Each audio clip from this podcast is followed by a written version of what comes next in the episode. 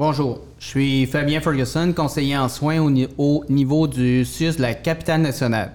Je suis en présence du Dr Claude Garceau, diabétologue à l'UCPQ.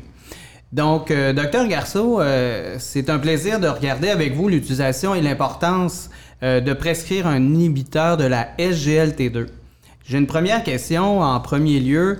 J'aimerais savoir pour un usager qui prend une sulfo et un DPP4 et qu'il est à sa cible, conseillez-vous un inhibiteur de la SGLT2? Ben, je pense que si c'est pour le contrôle métabolique, la réponse c'est non. Je pense qu'on n'a pas d'indication de le commencer ou de pas de raison d'indication. Cependant, si on a des hypoglycémies fréquentes, on peut facilement remplacer la sulfo par un inhibiteur de la SGLT2. Garder l'inhibiteur de la TTP4, on a une bonne combinaison qui, va peut-être limiter le gain de poids associé au sulfo et qui va mettre le risque d'hypoglycémie pratiquement à zéro. Une autre circonstance où on va faire un, une addition d'un inhibiteur de la GT2 et lorsque le patient a une atteinte cardiovasculaire. Euh, dans ce cadre-là, l'ajout de la GT2, en diminuant les doses de sulfo, on utilise l'inhibiteur de la GT2 comme un, médicament cardioprotecteur.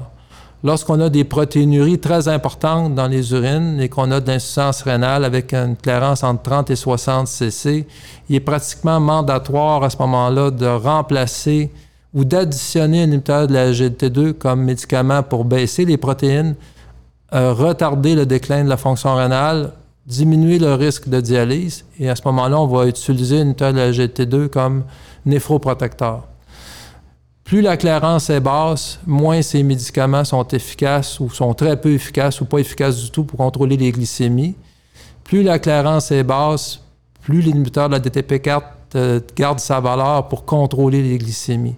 Donc, vous voyez, maintenant, c'est un concept de remplacement dans certaines situations. Dans d'autres situations, c'est une addition d'un inhibiteur de la GT2 parce qu'on l'utilise à ce moment-là comme cardio ou néphroprotecteur, surtout en insuffisance cardiaque maintenant. Merci, Dr Garceau. On vous reviendra bientôt avec une, une autre balado-diffusion.